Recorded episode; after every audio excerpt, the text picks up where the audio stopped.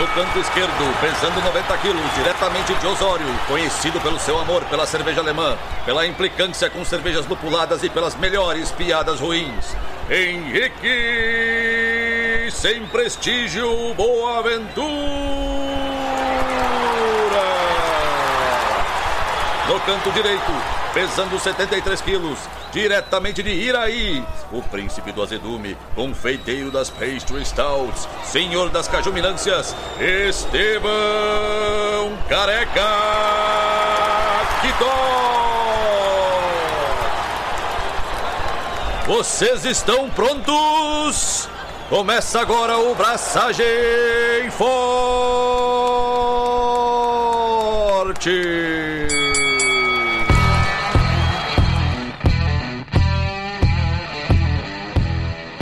E aí, galera, Estevão da Suricato aqui. Alô, Loite, Henrique Boaventura e a gente demora, mas não faia. Melhor piada do dia. Cara, tá aí uma piada boa, mano. Teu dia deve ter sido miserável. Teu dia deve ter sido muito merda. Ô, mano, ou é uma piada boa, ou eu já tô velho a ponto de achar a tua piada ruim boa. Ó, a gente começou, antes de a gente abrir esse programa, a gente tava tendo uma conversa, um monólogo de dois, duólogo. Não sei como é que se chama, uma conversa. Acho que talvez seja essa o termo. Qual? Diálogo. Diálogo, obrigado. Não sei. Mas diálogo é só entre duas pessoas?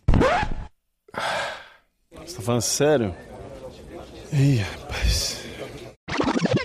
Então, mas a gente estava falando sobre velhice e quão passos largos Estevão está se aproximando da velhice. Aí ele falou que ele tá com 10 anos a menos de velho do que eu. Entretanto, ele deu um passo que colou 10 anos um atrás do outro. Porque ele toma água tônica, ele acorda de manhã cedo e ele manda mensagem de bom dia no grupo. Bom dia no grupo. Então, jovem Estevão, não mais tão jovem Estevão. E hoje, agora, talvez nesse momento, a gente esteja acompanhando a gênese da aposentadoria de Estevão da juventude, que é ele rir de uma piada minha. Então, talvez esse momento ele seja crucial na história de Estevão, na sua nova jornada a partir da estrada da terceira idade. Daqui pra frente é só pra trás. Bem-vindo, Estevão. Bem-vindo. É um prazer receber você. Pode pegar suas pantufas no canto. Meu chambre. E aí, mano? Me diz aí, além de toda essa transição que você está fazendo pra velhice, o que você tem feito da sua vida? Cara, pá, fiz várias coisas nos últimos dias. Várias, várias. Alguns fatos rápidos. Fui no aniversário de 106 anos da minha avó, Isso é um fato sólido. né? Ajudei a resgatar umas pessoas de um acidente de trânsito. Muito insólito. Tive em Chapecó, visitei os Ontinha quase de surpresa, quase, quase. Passei o dia, porque a casa da minha avó é lá perto e tal. Eu, ô Zonta, consegue fazer um call comigo às 8 da noite e tal? Vai estar no bar? E aí ele, ah, não, não sei o que, né, né. Tá, meu, mas tu tá abraçando, o que tu tá fazendo hoje? Qual é que é? E tipo, mano, tentei de todas as formas tentar descobrir o que o cara ia estar fazendo de noite eu saber o lugar que eu tinha que ir, tá ligado? Eu queria chegar, tipo, oi, me vende uma ceva, tá ligado? O mano tava com dor de barriga, cagou o dia inteiro e tu, tipo, tentando fazer, arrancar o cara de casa, velho. Bah, o cara tava branco, chegou lá, o cara chegava, tá suando frio. Não rolou, mano. Não rolou. Aí eu, tipo, tá, meu, vou falar. Tô aqui perto e tô indo aí. Me serve uma ceva. Enfim. Tive em Chapecó também umas cevas da. Por isso que na foto ele tava de banho tomado e arrumado, né? Ele tinha voltado numa festa de criança, mano. Que ele saiu da festa pra me receber. É um querido. Interior é algo. Chapecó dá pra considerar interior, né? É grande, mas é interior. Tá, mas é, é grande tipo o quê? São Paulo? Não, não. São Paulo é a maior cidade do país, né, meu? Uma das maiores do mundo. Tem, sei lá, 300 mil habitantes. 300 mil habitantes em Chapecó.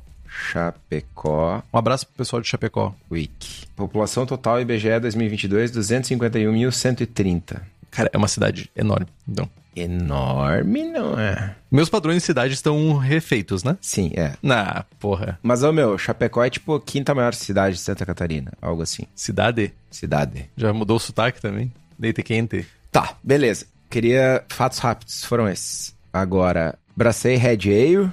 Tu não apareceu fantasiado de Leprechaun, promessa quebrada. Tu esperou eu vim pro interior pra não me dar esse prazer de me vestir de leprechão. Mano, a culpa da tua falha não é minha. Não, não passarão.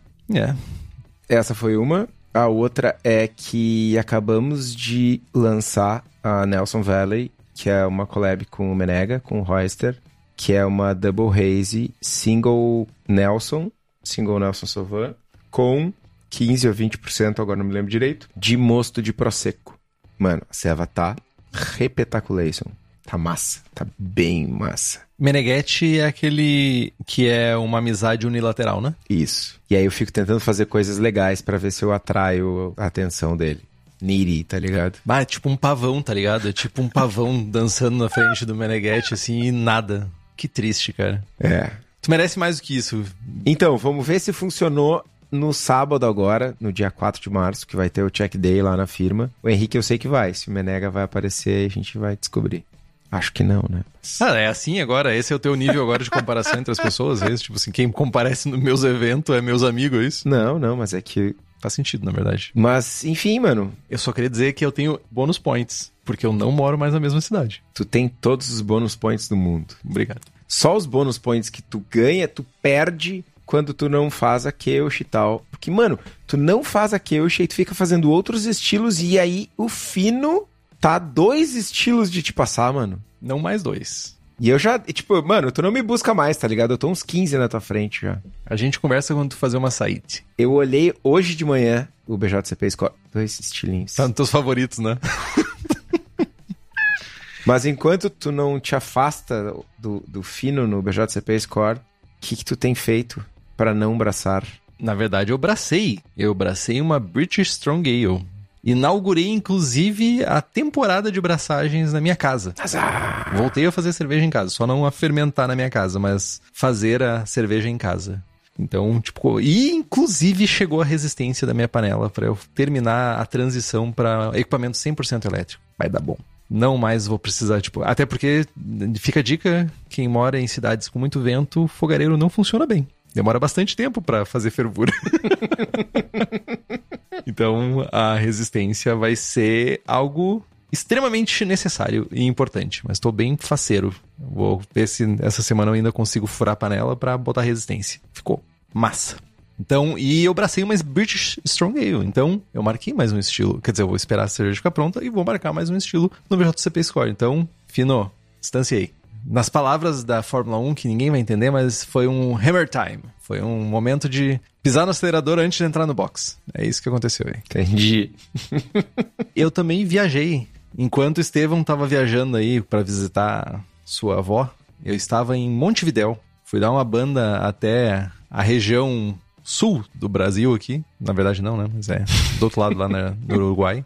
Fui até as, a beira do Rio da Prata. Fui de volta. Acho que é a quarta ou quinta vez que eu vou a Montevidéu. Gosto da cidade. Deu uma melhorada nas cervejas. Olha, vejam só. Fazia oito anos que eu não ia a Montevidéu. Deu uma melhorada nas cervejas. Entretanto, ainda existe um problema de dulçor nas cervejas. Cervejas doces ainda são uma realidade, assim. Pelo menos nos lugares que eu fui e das cervejarias que eu tomei. Tentei tomar variedades, assim, mas ainda IPAs doces, doces, mas pelo menos não amargas, cervejas com caráter mais maltado do que deveria. Mas em geral não peguei cervejas contaminadas, o que comparado com oito anos atrás já é um sucesso absoluto, assim. Então, tipo. E tem uma parada muito interessante que a galera adora colocar maracujá e manga no nome das cervejas. Todo lugar que tu ia tinha uma maracujá IPA ou uma manga IPA. Mas é só no nome? Ou uma summer manga. Manga Summer Ale tinha. Maracujá Summer Ale. Mas sem adição de frutas. Assim, eu não consegui conversar com muitas pessoas que pudessem me dar informações úteis sobre a receita. Entretanto, ninguém me disse que tinha fruta, especificamente. Era sempre lúpulo. E aí tu tomou as cevas e não parecia. Cara, um pouco, mas parecia a impressão que eu tinha era que era alguma coisa meio artificial, assim, sabe? Não era uma coisa tipo fruta fresca, fresca, fresca. Parecia uma parada meio artificial, assim. Para vocês que acham que beber no Brasil é caro, lá tá bem mais caro. Pint tava na média de 30, 32 reais, mais ou menos, o pint. Então é relativamente mais caro. Uma coisa que eu achei muito estranha, tipo assim, eu não tenho nada contra nem a favor. Tipo assim, cada um faz o que quiser da sua vida. Mas puta merda, velho tu não pode fumar cigarro e pode fumar maconha no restaurante, cara. Daí tu tá lá e, tipo, a galera fumando maconha no restaurante. Então, assim, uh, beleza. Cheiro de fumaça na cara. Achei bem diferente, por assim dizer. Daí tá lá tu provando uma cerveja, daí joga uma baforada de cigarro, de... de... Velho? Tenha pena de mim também, mas, tipo, enfim. E também tô lendo um livro, falando em maconha, né? Tô lendo um livro chamado Sob o Efeito de Plantas, do Michael Pollan. Pra quem alertou alguma coisa, sim, eu já tinha lido um pedaço desse livro em algum momento, que era. O nome em inglês é This Is Your Mind on Plants. E daí eu, saiu a versão em português e eu assim, é, por que não terminar esse livro lendo ele em português, já que o Estevão ainda me chacota por eu não ter terminado de ler. Então eu estou lendo esse livro novamente. Para quem não conhece o livro ou o autor, eu já falei algumas vezes sobre outros livros, Dilema do Onívoro, Cozinhar. Ele escreve muito sobre a parte de alimentação e comida e etc. E ele olha para três moléculas, né? Três coisas naturais que tem três visões bem diferentes. Ele fala sobre ópio, que é proibido. Ele fala sobre o café, que não é proibido. E ele fala sobre o peyote, que é uma área cinza. Então é uma parada bem interessante, assim, a análise que ele faz. E é isso. Geralmente eu não tenho muita atualização, mas dessa vez eu tinha. Massa, mano. Descansou em Montevidéu, então. Descansei nada, meu. meu, um dia eu fiz 25 km caminhando, velho. 25 km caminhando. Criei bolha, meu, até onde eu não sabia que dava pra criar bolha, velho. Cara, mas o que que tu fez? Por que eu faço isso? Por que eu fiz o quê? Comi, comi assado. Tá, não, mas onde é que tu foi que tu caminhou 25 quilômetros? Mano, eu atravessei a cidade caminhando. Eu tava em Pocitos e eu fui para lá do centenário lá. Eu atravessei a cidade caminhando. E depois voltei ainda, caminhando. Aí depois eu descobri que o ônibus é super barato. eu podia ter voltado de ônibus. E tipo, sei lá, cara, o ônibus custava, tipo, três pila. Tipo, e eu, puta merda, velho. Gastei minha sola do pé caminhando e, tipo. Mas eu comi, bebi, sentei na orla, do Rio da Prata e fiquei ouvindo espanhol, tentando me conversar em espanhol. E a, acontece aquela façanha triste, né? Que é tu chegar nos lugares, tentar falar num idioma que não é o teu, a pessoa vê que tu não fala e responder no teu idioma nativo. Ai, ai. Acontece. Na Itália fazia isso contigo? De responder em outro idioma? É, tu falou italiano e a pessoa respondia em outro idioma porque, tipo. Em inglês, em inglês. Uhum. Em alguns casos, sim. Entendi. Me sinto menos mal. Sei lá, velho. Acontece. É... Importante se comunicar, cara. Eu já fiz isso. É mesmo? Não que fosse o teu caso, tá? Mas, tipo, bah, às vezes chega umas pintas. Mano, você é a menor condição, tá ligado? Mano, tu não tá falando português, mas nem. Cara, não. Desiste. The middle, the left you, from behind you. É tipo Joel Santana. Entendi. From the medium to the left to the right. E aí não, não, mano. Entendi, entendi. Vamos falar outra coisa aqui que. não tá brilhando isso aqui, não. Mas, cara, idioma é um negócio difícil, meu. Seguido. Seguido. Quem vê, eu viajo loucamente, né? Mas diversas vezes já eu me senti inibido ou deslocado, acho que é melhor, em alguns grupos por não ter a fluência. Cara, nessa última ida pro Chile e pra Argentina, falando e, e, falando em português e ouvindo em espanhol e todo mundo se comunicando. De repente faz um bolinho de jurado falando espanhol. E tipo, meu, ok, conversem aí, tá ligado? Vou ficar aqui no meu canto. Valeu, gente. Valeu, falou. Vou procurar meu amigo. É. O Palmer não tava teu amigão lá, não tava lá pra te conversar? Não tava. É foda. Enfim. Não tem o que fazer. Na real tem, né? Mas não tô afim de estudar espanhol. Falta tempo, falta vontade, esforço. É, sobra sono. Nove da noite, eu não fui dormir ainda. Exatamente. Uh, o episódio de hoje inicia a nossa mais nova série de programas. Para quem não sabe, acho que todo mundo sabe, mas para quem tá chegando agora e tal, a gente sempre tem uma série rodando. A gente já teve a série Será que Deu Ruim? Que foi uma série que deu ruim. Deu bom. Deu bom, mas foi a série a famigerada que deu a treta dos números, né? Tivemos a série sobre lúpulos, a série De Volta ao Início e a série sobre maltes. E agora a gente começa uma série ou uma minissérie sobre madeiras. Então o programa de hoje é o programa 178, Madeira, uma introdução, né? Lá no episódio 54, mano, episódio 54 foi tipo duas semanas atrás. Mas não foi mesmo. Foi 2020, mano. 2020? 2020. Sério? Tô falando, mano, é duas semanas atrás, velho. Pandemia, mano. Já era na pandemia. Pois é. Por isso que faz pouco tempo. Porque não teve anos entre a pandemia, né? Foi tudo um bolo só de coisa. Exatamente, por isso que eu digo, duas semanas atrás. Lá no episódio 54 a gente falou sobre madeira e agora a gente vai tentar aprofundar um pouquinho mais o conteúdo que a gente trouxe nesse episódio expandir um pouco mais os conteúdos, trazer um pouco de dúvidas da galera, enfim. né? E a gente acabou dividindo o conteúdo em quatro episódios, que é o episódio de introdução, um episódio sobre chips, cubos e espirais, um episódio sobre barricas e oxigênio e um episódio sobre madeiras diferentosas, outras madeiras além do carvalho e brete. Eu ia falar duas coisas. A primeira é que o Sérgio falou que já tem duas dívidas. E a gente sanou uma dívida com essa série, porque alguém falou que a gente nunca mais falou sobre madeira. Não, a gente prometeu um episódio falando sobre madeira 2. A gente não só trouxe um novo episódio, como a gente trouxe uma nova série. E quando a gente fala de série, a única coisa que toca na minha cabeça é a introdução de A Vida Como Ela É, da série que passava na Rede Globo, Na Vida Como Ela É, de um autor brasileiro, que eu me esqueci o nome agora. Enfim, sou péssimo para lembrar nome de gente. Mas, Rubens, por favor, bota a introdução de A Vida Como Ela É.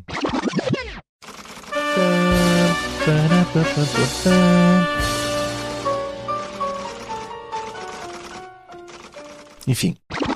Quem tá aqui ouvindo essas babuzeiras ao vivo, penando enquanto a gente fala se atualiza, porque a gente está longe um do outro há duas semanas, né? São os nossos queridos apoiadores e apoiadoras do Braçagem Forte, que tem vários benefícios. Além de sorteios de equipamentos, livros e merchãs, tem também merchãs exclusivos, tem participação no melhor grupo de WhatsApp cervejeiro do país. E se tu quer ter acesso a tudo isso, e além disso, acompanhar a gravação ao vivo sem cortes, interagir. Faça como Alan George, Carlos Alberto Poitevin, Diogo Longo, Felipe Augusto Kintzer, Felipe Lécio, Gabriel Henrique Franciscon, Gabriel Mendes Souza Martins, Christopher Murata, Luiz Henrique de Camargo, Ricardo Luiz Bonato, Ricardo Peixoto Gonçalves, Rodrigo Veloso, Welita de Oliveira Ferreira e um secto de outras pessoas mais e nos apoie pelo link do Apoia-se, que é o apoia.se barra abraçagem traço forte. O link tá aqui no post. Inclusive, um abraço pra Welita que tá fazendo uma cervejaria na sua casa, que olha, tá ficando um brinco, mandou as fotos lá no grupo do Braçagem Forte, olha, lhe invejo.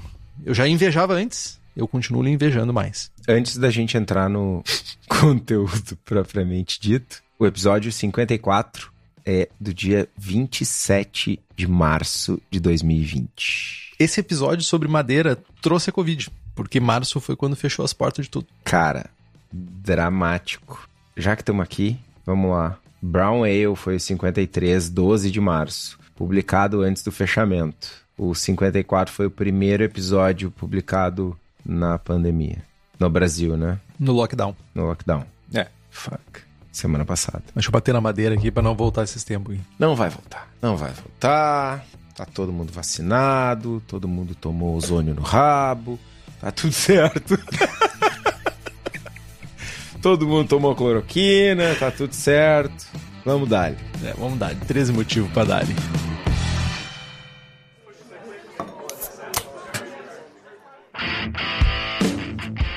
Jovens, historicamente, a maioria das coisas eram transportadas em barricas. Seja por terra, seja por mar, seja por terra ou mar, porque não tinha avião ainda. O jovem fazedor de barricas, fabricante de barricas, é o tanoeiro, que era um artesão respeitado e o sobrenome Copper ainda existe e, enfim, era na época que os sobrenomes das pessoas eram relacionados às suas profissões, o Copper é o jovem que faz barricas, o tanoeiro. Fazia sentido usar madeira, porque certamente não tinha plástico, não tinha habilidades nem conhecimentos metalúrgicos como os que a gente tem hoje. Metal era caro, difícil de extrair, impossível de fundir por temperaturas de, de fusão altas, até, sei lá, Revolução Industrial. E tecnologia para engarrafar cerveja carbonatada não existia até o final do século XIX. Então, beleza, não tem opção. Sobra, sei lá, barro e madeira. Basicamente é isso, né? Sendo que o barro é bem menos resistente à madeira, né? É. Que a madeira. E aí, cara, o, o, barril ele acaba protegendo o conteúdo muito melhor do que um saco ou algo assim. E se feito de acordo da maneira correta, ele pode conter líquidos, que é uma vantagem muito vantajosa. Tu tá querendo dizer que o barril veio para substituir os odres, é isso? Os odres. É, não é odres que é o nome daqueles sacos de couro que eram feitos para transportar líquidos? É, odres. Cara, mas não tinha odre de 200 litros, salvo engano. Não, não, é dois litrinhos ali, não. Não, a barrica é muito maior, né, mano? Ah, eu imagino que não deva ter pedaço de couro para 200 litros, né, velho? É, enfim. Tipo, sei lá, tu pega um bisão inflável, tipo, que tá caminhando como se fosse um barril cheio de servo de vinho, não, né? Véio? Mas, independente de substituir outros sacos e odres e o que for, o barril era o padrão para entrega e para transporte e para armazenagem de ceva. E a questão que fica, que é um lance histórico, é que se o caráter da cerveja era afetado pelo barril, primeiro se sim ou se não, porque a gente sabe que o barril vai perdendo característica, né? vai perdendo capacidade de contribuir com sabor para a cerveja. E aí a outra pergunta é se deveria ter característica por design, né? por desejo de quem estava armazenando ou não. Né? Então, isso é algo que não sabemos. É, isso, bom, já vou queimar a largada.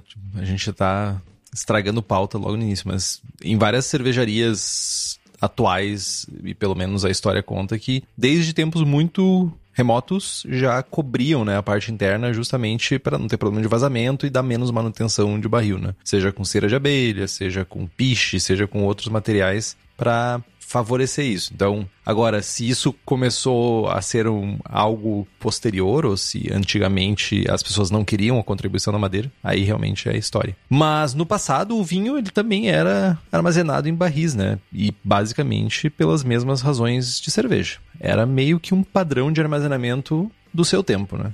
Hoje em dia, a maioria dos vinhos que envelhecem em madeira eles são envelhecidos em carvalho pelas características de sabor, né? Que a gente consegue extrair por esse contato, né? Esse, esse contato da madeira com o líquido, né? com o vinho, com a bebida, ele proporciona a captação, a troca, né? De de sabores, de características ali entre o meio. Entretanto, tem vários vinhos que nunca passam por barril de carvalho. Além disso, nem todo vinho envelhecido em barril ele vai pegar sabor da madeira, né? Sabor do barril mesmo que seja um barril de carvalho, né? Porque os barris que foram usados, muitas vezes, eles vão transmitir pouco ou até mesmo evoluir a um ponto de não transmitir nenhum sabor de madeira para a bebida que está dentro do barril. Muitas vinícolas usam esses barris antigos, basicamente porque é o que tem disponível, e é muito mais barato do manter, né, uma madeira ali que tu já tem pronto aí que não tá vazando do que tu comprar um tanque de inox, porque tanque de novo de inox é uma coisa cara, ainda mais para os padrões de vinícola que precisa de algumas especificações. O Estevão tá aí que não deixa a gente mentir porque compra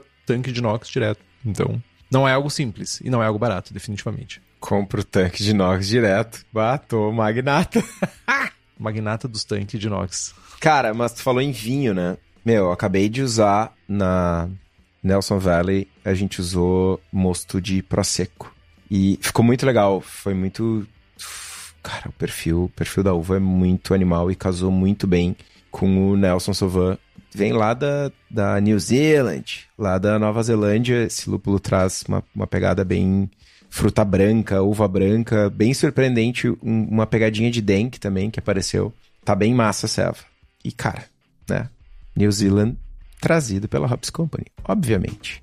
Porque não, eles não foram para Nova Zelândia, mas eles foram lá nos Estados Unidos e lá eles fizeram a seleção desse Nelson junto com o Riwaka e com outros lúpulos neozelandeses e vários outros lúpulos produzidos nos Estados Unidos. Lembrando que eles visitam os produtores, selecionam novas variedades, lotes que se destacam sensorialmente e trazem para as cervejarias daqui, para elas poderem não só comprar, mas também selecionar os seus lotes. Então, se vocês têm interesse nos lúpulos da Hops, é só entrar em contato pelo site hopscompany.com ou pela página do Instagram.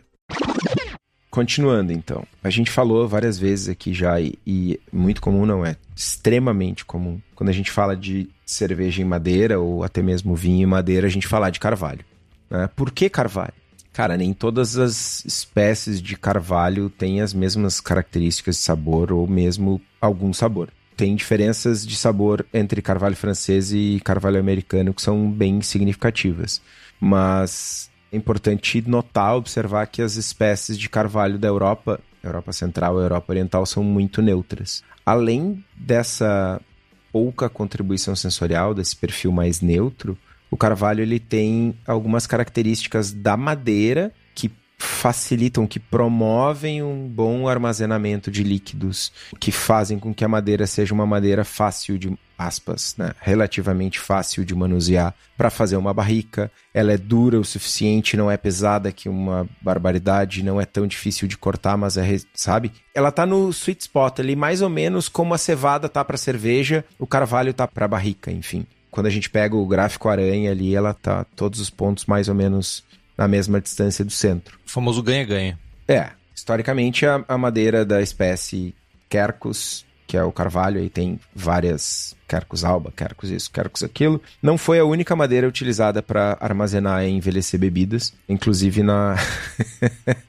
Na Califórnia, muitas vinícolas tinham barricas de sequoia. Isso eu achei impressionante. Que deve ser muito a fuder. Cara, tinha na Califórnia. Eu ia fazer uma referência, mas ia soar meio arrogante, mas vou lá. Na Califórnia tinha florestas e florestas de sequoia e a galera tinha essas árvores gigantescas, muito antigas, e o pessoal meio que passou a motosserra, passou o serrote e fez, né, usou a madeira dessas árvores perfeita para corte para produzir rapidamente barris que eram baratos porque a madeira estava ali disponível. Aqui no Rio Grande do Sul, enfim, no sul do país, não aconteceu isso com barricas, mas as matas de araucária do país todo meio que sumiram, dizimadas com o corte né, de madeira e, e, busca de nó de pinho para alimentar a indústria, enfim, né? Só não faziam barricas aqui. Cadê teu momento babaca? Tu ia dizer que tu ia ser arrogante. Tu abraçou uma sequoia? Não, não abracei uma sequoia. Mas olha um fato curioso. Eu tava voltando da casa da minha avó lá Nada a ver com o assunto, mas azar. E aí, tinha um carro na minha frente. que ótimo! Tinha um carro na minha frente que era. A placa do carro era de Cruzaltense. Mano, quem nasce em Cruz Alta é Cruzaltense. Quem nasce em Cruzaltense é o quê? Cruzaltense? Tense? Cruzaltensiano? É, enfim, azar. Cruzaltês. Essa cidade é uma cidade no norte do estado do Rio Grande do Sul que foi fundada por uma companhia lá nos anos 1000 e Guaraná com rolha para a exploração de Araucária. Foram lá no meio do mato de Araucária, botaram uma casinha, uma escola, meia dúzia de boneco lá e, meu, cortem as árvores que nós vamos levar a madeira. E aí, enfim, hoje, hoje é o município de Cruzaltense. Que triste. Não tem uma árvore. É. Tem pé de mamoneiro daí. Pinheiro. Mas voltando para a sequoia, cara, a sequoia não transmite características de sabor para os líquidos. Era apenas barata e conveniente e hoje está quase extinta. Tal qual, eu não sei qual é o status da araucária, mas bom não é. Enfim. Reflorestamento, né? Ah, na região aqui dos aparados da serra tem muito reflorestamento, mas é, é, triste de ver os campos pelados, assim, né? Sem nada de árvore, assim. Tu vê que ali tinha os toquinhos ali, a galera cortou, né? Mas enfim. Importante pontuar também que nem toda madeira, né? Nem toda espécie de madeira, nem toda árvore, ela é boa ou até mesmo neutra, né? Os gregos Hoje vai ser cheio de fatos históricos, né? Um prato cheio para duas pessoas que gostam de um monte de coisa histórica. Os gregos eles armazenavam vinho em barris de pinheiro. Olha que interessante, né? A resina do pinheiro ela tem um aroma, né? Para quem já cortou ou já arrancou uma casquinha do pinheiro, vai... é muito característico, né? O sabor, o aroma, principalmente. O sabor nunca dei uma lambida no pinheiro, mas enfim. E esse sabor muito distinto, ele é um componente chave do sabor do vinho grego, que hoje ele é conhecido como Retina? Eu não sei falar grego, mas vou dizer que é retina. Eu fui xingado, xingado não, mas eu fui corrigido pelo Andrew Fino sobre a minha pronúncia de latim. E eu acho, se eu não tô enganado, quem que me mandou? Putz, o casado que me mandou um guia de pronúncia de latim. e agora eu tenho um guia de pronúncia de latim para te ver o quão errado eu pronunciei. E também falaram que eu pronuncio errado cepa. Eu sempre pronuncio cepa. Enfim. Então, sabor de pinho nos vinhos gregos vem do uso de madeira de pinheiro para fazer barris. Outra madeira associada à fabricação de cerveja é a faia. A gente já ouviu várias vezes aí o envelhecimento em faia, principalmente como uma ferramenta de marketing, né? Que uh, a gente ficou pensando que isso era referente a envelhecer a cerveja em barris de faia. Na verdade, nesse caso, a faia é em forma de lascas, né? Uh, lascas realmente como se fosse, para quem já usou uma plana, né? Aquelas lasquinhas de madeira, ou em placas que foram fervidas e branqueadas e empilhadas no tanque de envelhecimento para ajudar a manter o fermento em solução e acelerar os processos de fermentação, né? Para levedura absorver compostos de fermentação de uma maneira mais rápida. Né? O fermento ele vai lá, se aloja nessas peças que estão empilhadas ali, nessas, nesse conjunto de Lego de faias, e em vez de ficar lá no fundo do tanque e criar uma camada grossa, que muitas vezes é maléfica para a produção de cerveja, ela fica numa superfície mais irregular e mais exposto, tem mais camada de exposição à cerveja. E como tu pode imaginar, ferver um pedaço de madeira remove qualquer característica de sabor que esse pedaço possa ter ferver a água vai fazer um processo aí de neutralizar sabores e aromas. Então a faia é adicionada para melhorar o processo e não para transmitir características. Você também já ouviu faia quando a gente falou de cervejas defumadas, mas aí é outro rolê. Volte a algumas casas e escute os outros programas de malte e sobre Rauchbier. Cara, mas se tu quer acertar a característica certa do insumo e não usar um insumo falhado, Palmas. O caminho é comprar levedura na Levtech. Além de leveduras para cerveja, a Levtech tem bactérias, bretes, leveduras para outras bebidas como hidromel, cidra, whisky, cachaça e com um atendimento que nenhuma outra empresa do setor tem. E para ti que é profissional, a Levtech oferece mais de 50 tipos de leveduras, consultoria em boas práticas de fabricação, controle de qualidade, montagem de laboratório, treinamento de pessoal e banco de leveduras. Então entra lá em levtech.com.br e faça as tuas compras. Mais um passo da velhice, hein? Fazendo piada ruim. Porra, mano, ótima piada, velho. Tu poderia ter embarcado e dito que minha piada foi falhada, velho. Enfim. Ó, o Sérgio pergunta se vai ter smoothie caju ou caju minada. Tem caju minado, mano. É milkshake IPA com caju. Caju e baunilha. E lactose.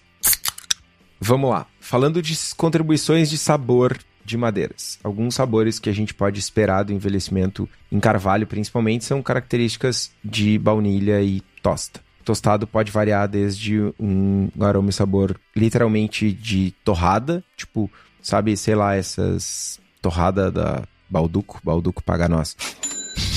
ou pão torrado mesmo, pão tostado, ou até algo semelhante a marshmallow ou caramelo queimado. Algum dulçor ainda pode ser percebido, a gente pode ter notas caramelizadas. Um- Uma gama de sabores nessa linha é bem possível. Os compostos de sabor que a madeira contribui para a ceva, eles são essencialmente todos da classe de fenóis. São esses compostos fenólicos. Eles, na real, é uma grande família. Falávamos antes de entrar do Agostinho Carrara, lembrei da grande família. É uma grande família de compostos orgânicos que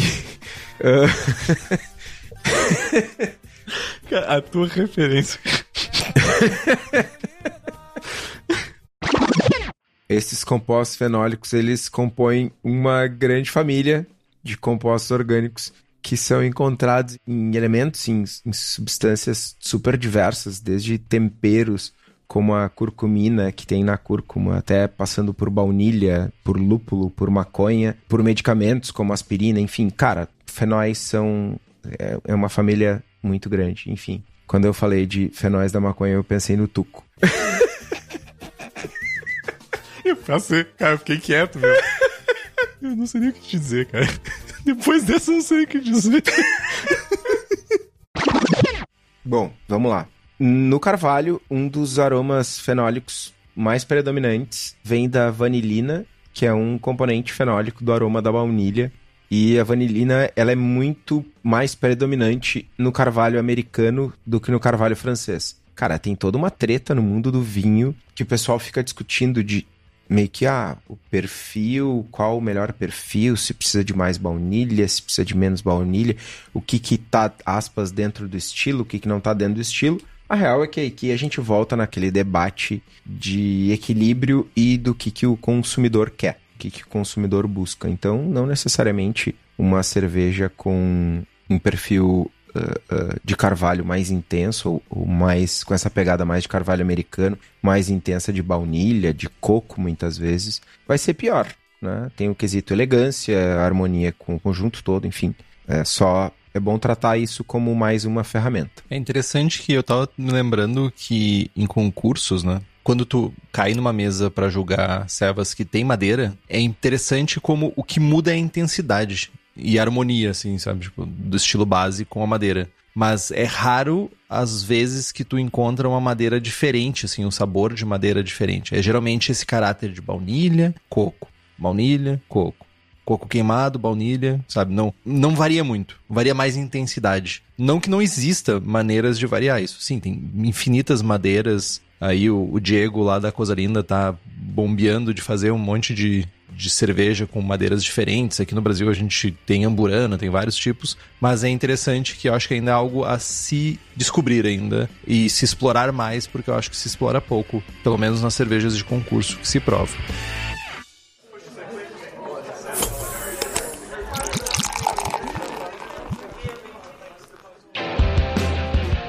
Falando em tosta um pouquinho, E eu não vou fazer uma referência à grande família. Não sei porque, mas deu vontade de comer pastel. Deve ser por causa do beisolo.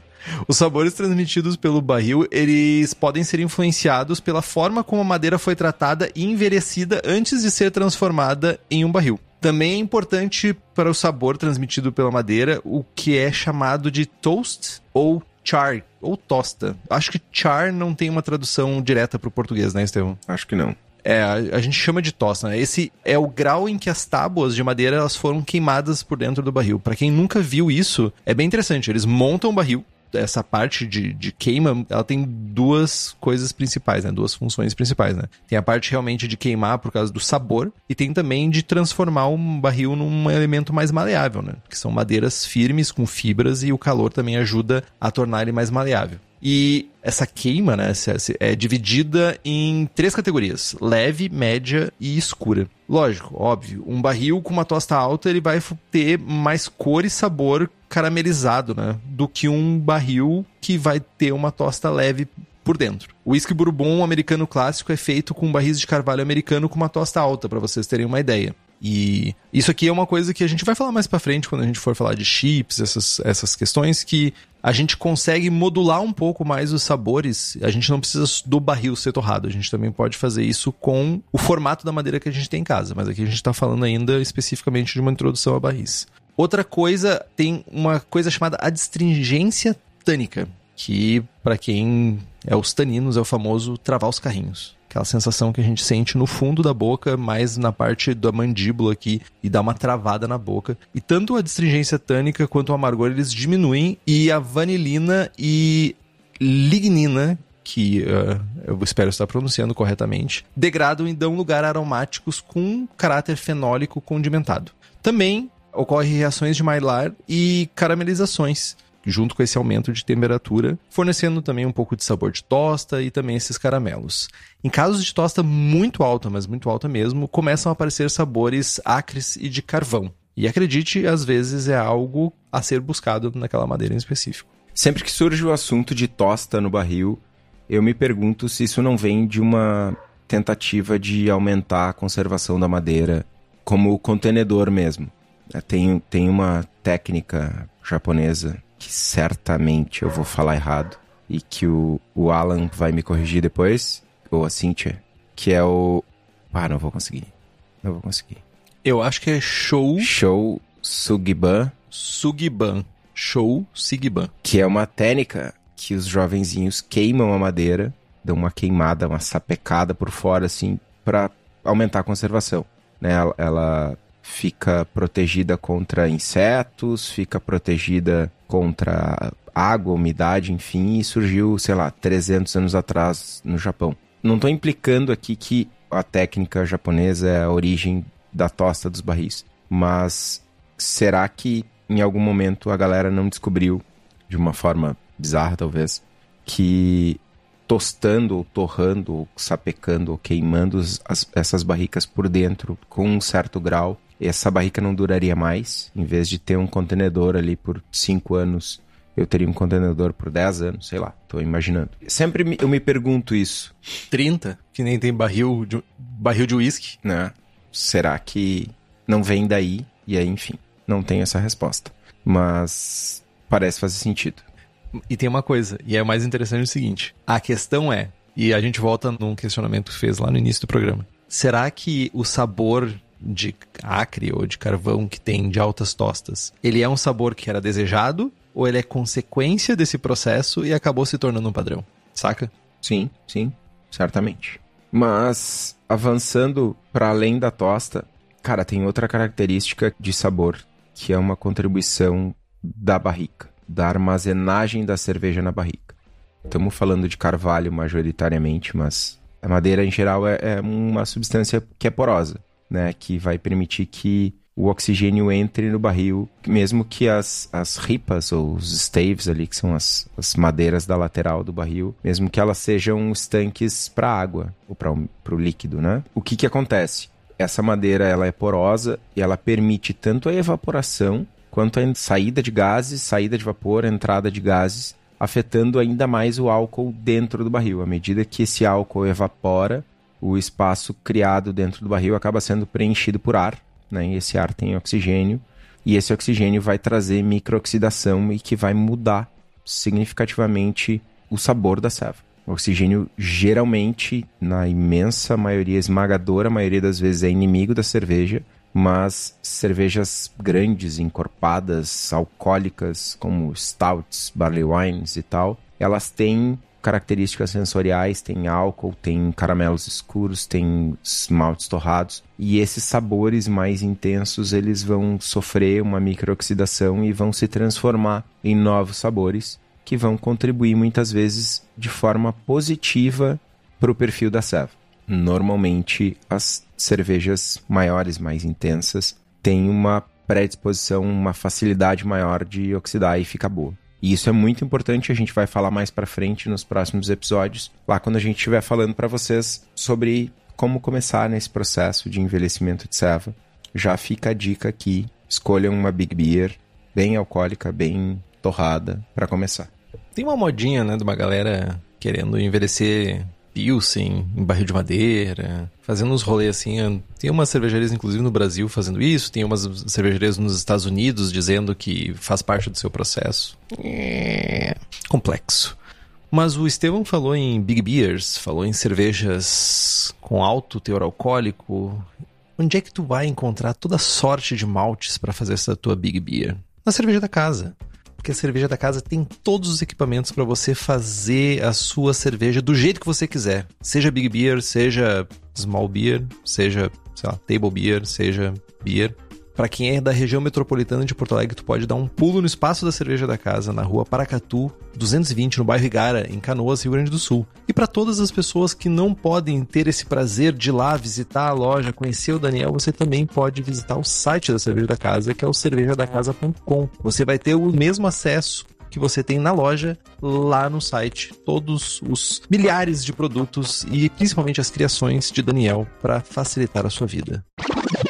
Gente, uma das coisas que a gente queria trazer nesse programa é um debate um pouquinho sobre quais estilos, como selecionar os estilos, o que fazer com barricas com madeira. Antes da gente selecionar a nossa cerveja para adicionar na barrica ou para adicionar madeiras, chips, cubos, o que for, acho que a gente precisa ser importante a gente fazer algumas perguntas para tentar guiar a nossa escolha. Então, a primeira pergunta que a gente deve se fazer, né? Estou buscando algo tradicional ou eu quero fazer papagaiada? Quero experimentar. Cara, eu diria que se tu tá buscando algo mais tradicional, provavelmente a melhor escolha é uma Big Beer, né? Notadamente Imperial Stouts, mas também Barley Wines e Belgian Dark Strong Ale são boas opções. Tanto o caráter de álcool mais pronunciado quanto os maltes especiais dessas cevas combinam muito bem com o caráter de madeira e a oxidação vai trazer novos compostos, como eu já falei, que vão ser benéficos para a cerveja. Se a gente quer experimentar, cara, vale quase tudo. Muito embora cervejas lupuladas ou com frutas adicionadas pré-envelhecimento, 99,9% das vezes vão ser prejudicadas, né? Como regra geral, qualquer insumo que é bom fresco tende a não funcionar quando a gente envelhece em madeira. Uma alternativa, inclusive que algumas cervejarias super hypadas fazem, é fazer o envelhecimento em madeira e depois adicionar o ingrediente. Tipo, ah, fiz uma Wild Sour, American Sour, não sei o que, fermentei 14 anos em barricas de madeira, barricas diferentes, bebidas diferentes, não sei o que, mandei pro inox, fiz um dry. Não faça o dry antes, tá ligado? Faz depois. Ah, não adicione fruta para deixar envelhecendo 7 anos na barrica. Faz a serva e tal, tira, manda pro inox, pra bombona, pro barril, pro que quer que seja, e faz a adição de fruta. Né? Então, ainda assim, dá para fazer uma serva com dry que tenha passado por madeira. Vai ficar bom? Há controvérsias, mas pelo menos o caráter do ingrediente fresco não vai estar tá envelhecido, mutado, enfim. Outra pergunta importante de se fazer é se a gente está buscando uma cerveja limpa ou se a gente quer brincar com a influência de outros micro-organismos. Se vamos apelar para micro-organismos diferentes, acabamos, a gente vai, no final das contas, ter uma camada extra de complexidade. Aí, se, talvez uma cerveja mais simples e, ou cervejas um pouco mais neutras, elas têm uma chance maior nesse universo aqui. Vide que muitas cervejarias usam como base né, uma Pilsen ou uma Blonde para cervejas envelhecidas ou bretadas. Né? Então, para quem está querendo ir por esse caminho, é, talvez seja um universo a ser explorado. Lembrando que se a gente, principalmente se a gente vai inocular esses micro-organismos, provavelmente eles nunca mais vão sair de lá. Vai ser difícil você arrancar de lá, desse barril. Outra pergunta. Estou buscando um caráter de madeira mais presente ou um caráter de uma bebida de uso prévio? Cara, quando a gente quer mais caráter de madeira, barricas de primeiro uso ou uso. A gente tem duas alternativas, que é usar uma barrica de primeiro uso ou de segundo uso, enfim, uma barrica jovem, jovem, aspas, jovem, ou usar maiores quantidades de cubos, chips, espirais, enfim. Né? Quando a gente quer caráter de bebida, a gente vai usar, vai buscar barricas com uso prévio, tipo ah, uma barrica que tinha vinho, uma barrica que tinha bourbon, uma barrica que tinha rum, sei lá. Mas tem que ter, é muito importante, que tenha o restinho da bebida na barrica. Porque, cara, dependendo da cerveja, dependendo, não, na, na maioria das vezes tu vai adicionar uma cerveja, tu vai botar, vai pegar uma barrica de madeira, que a madeira absorveu o líquido, né? Eu tinha uma barrica de rum, esvaziei o rum. Beleza. Quanto de rum ficou absorvido nessa madeira? Mano, gotas, mls, pouco. E aí tu vai botar duzentos e tantos litros de cerveja dentro dessa barrica. Não, tá ligado? Não, não vai ter gosto da bebida. Então, um restinho da bebida na barrica contribui muito para esse aumento da percepção, principalmente em, em, bebidas mais neutras. Tipo, ah, eu botei minha Imperial Stout numa barrica que tinha bourbon e pegou o gosto de bourbon. Sim, mas o gosto de bourbon é o gosto da madeira, basicamente, tá ligado? Então, não veio o gosto de Sim. bourbon, veio o gosto da madeira. Tem esse falso cognato, dá para chamar? Enfim, esse trapzinho aí que, tipo, ah, só. Dicotomia. Só botei a, a cerveja na barrica e ela pegou o gosto da bebida. Cara, se tiver um pouco da bebida, melhor. E tenho uma outra opção um tanto controversa, que é uma adição extra para intensificar o caráter. Ah, beleza, botei, sei lá, uma goze numa barrica de rum e meti, sei lá, 5 litros de rum pra dentro. Eu já vi gente, bastante gente falando com bourbon, né? É bem comum a galera botar bourbon e no barrica de bourbon e pra dar um chablauzinho extra, né? Sim. É ilegal, apesar de tudo, né? Não, eu não disse quem faz, eu só disse que eu já vi fazer. Exatamente. É, a gente não pode adicionar álcool de outras fontes. Mas, ah, se, se eu comprei a barrica e vem o restinho, pode. Agora, tipo, ah, com uma barrica de vinho, comprei três garrafões de vinho e joguei para dentro. Não, aí não pode. Fica a dica para quem coloca isso no Instagram, tá? Não pode. Eu já vi no Instagram. Não pode. Ministério da Agricultura adverte. Outra pergunta. Pretendo blendar ou tô confiante de acertar na primeira vez? Essa é maravilhosa. Jovem, você cheio de positivismo, cheio de alegria na sua vida, lépido e faceiro, saltitante. Cara, tá confiante, provavelmente tu não sabe o que tu tá fazendo. a grande verdade é essa. Ou tu tem muita experiência que é um cenário um pouco mais raro, mas pode ser essa. Você pode ter se tornado uma pessoa experiente no, em fazer merda. Aí você se torna uma pessoa com experiência. Você fez muita merda, você se torna uma pessoa experiente. Essa é a grande verdade. O fato é que se acertar caráter de madeira, microoxidação, base correta, os micróbios, tudo de primeira. Tipo assim, primeira vez que eu taquei a mão, primeira vez que eu peguei um, uma madeira na minha vida e acertar é muito difícil. Um rolê que tem aí muitas variáveis, pelo menos cinco variáveis que mudam grosseiramente o caráter da bebida. Provas constantes são obrigatórias para entender a evolução da cerveja e ter uma alternativa de remover a cerveja da madeira e poder blendar é uma ferramenta poderosa. Você deve estar se perguntando por quê? Porque basicamente tu não consegue prever como que a cerveja vai evoluir dentro da madeira, seja por causa de micróbios, seja por causa da absorção de sabor da madeira, seja por microoxidação. Então,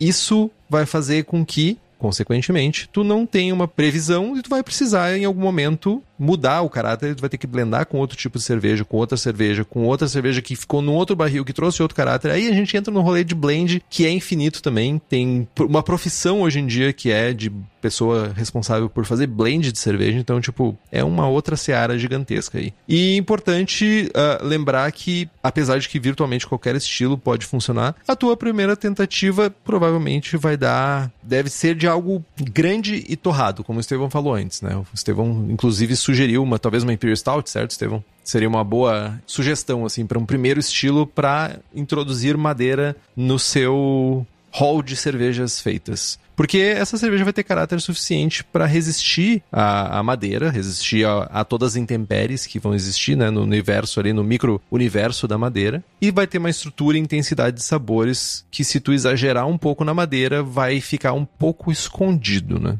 Então não vai evoluir tanto. O Chico Milani perguntou: é... Carvalho tá na lei da pureza.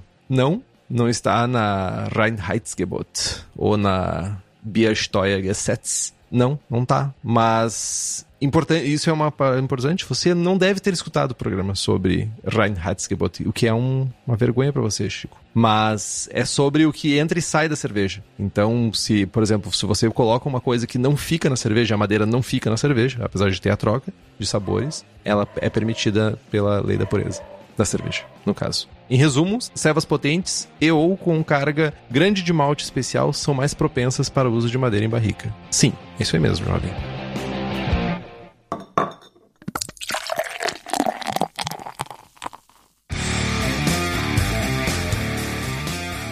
E um livro que tá na minha lista de leitura, inclusive, eu ainda não consegui botar as mãos nele. Wooden Beer, a Brewer's Guide por Dick Cantwell e o jovem amigo de Estevão, o jovem papagaiento Peter Bucaert. Meu brother. Teu brother que fica falando sobre fazer cerveja verde com um sorriso na cara, tomando sour papagaiada de abacate. Ele tomou? Tomou. Eita. Do meu copo, inclusive. Do copo que tu tava tomando? Sim, eu dei o resto da minha ceva para ele, tipo, ele não tava muito preocupado com Covid, tipo, foda-se. Entendi. Então temos gravado que tu tomou cerveja verde de abacate, é isso? Eu, em nenhum momento eu disse que eu não tomei cerveja verde de abacate, pastry nojenta. Não, mano, imaginem essa cena. O Henrique, ai, mimimi, mimimi, pastry sour, tomando uma pastry sour de abacate verde e compartilhando o copo com o Pete Bucaert. Cara, é, é muito universo paralelo, né? Tipo assim, é muito. Cara, universo paralelo, muito invertido, velho. Sei lá o que, que é isso. Mundo invertido da cerveja. o cara das cevas belgas com Ananá Henrique, tipo, wannabe cervejeiro de ceva alemã, tomando papagaiada bacatenta. E aquele outro rolê que é o açaí derretido lá, né? o açaí derretido. A ninho da papagaiada. Que é ninho da papagaiada. Daí, tipo, em, eu saí de lá sem tomar cerveja, né? Você tem que largar a letrinha, né? Cara, eu nunca disse que não pode fazer, eu só digo que não é cerveja. Enfim, temos um programa introdutório sobre madeira, Estevam? Acho que sim, cara. Acho que a gente passou pelos principais pontos aí de do que, que é a madeira e por que, que a gente usa madeira, sabor, contribuições e principalmente essa parte de estilos importante ressaltar, reforçar que a gente pode usar qualquer serve, qualquer teste. Testem. Funcionou? Go. Vou dizer para vocês fazerem Wood IPA. Mas, né? Cara, eu vi isso uma vez, Wood IPA, cara. Eu também vi. Não vou falar de quem. Cara, dá para fazer? Dá para fazer. Mas façam dry depois, velho. Não façam antes. Né? Enfim. Então, compra os livros que estão no post. Nós ganhamos a porcentagem e você não gasta um centavo a mais por isso. Compre também as camisetas do Braçagem Forte na nossa lojinha. Link tá lá no site. Nós temos aí com logo, nós temos o bonezinho também. Curta nossa página no Instagram e assine o feed. Estamos no Spotify, Google Podcasts, Deezer. Se você gosta do programa e quiser fazer um review lá no Apple Podcasts ou no seu agregador de podcast favorito, dar estrelinhas, isso é importante para nós. A gente vai mais longe, a gente é recomendado para mais pessoas e isso é importante para o programa. Compartilhe o episódio com seus amigos. Tem dúvida, sugestão de pauta, crítica, quer anunciar sua empresa ou seu produto? E-mail para contato@braçagemforte.com.br ou mande uma mensagem para nós no Instagram. É isso, Estevão. É isso. Braçagem forte. Braçagem forte.